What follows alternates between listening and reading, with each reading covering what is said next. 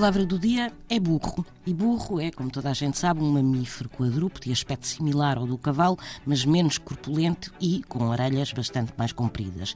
E é tradicionalmente utilizado como animal de carga e de tração. E usa-se a palavra também em sentido figurado para referir uma pessoa estúpida e ou teimosa. Ora, os romanos chamavam este animal asinum burrum, ou seja, asno de cor avermelhada, castanha, e burrum designava precisamente essa cor, acastanhado, avermelhado.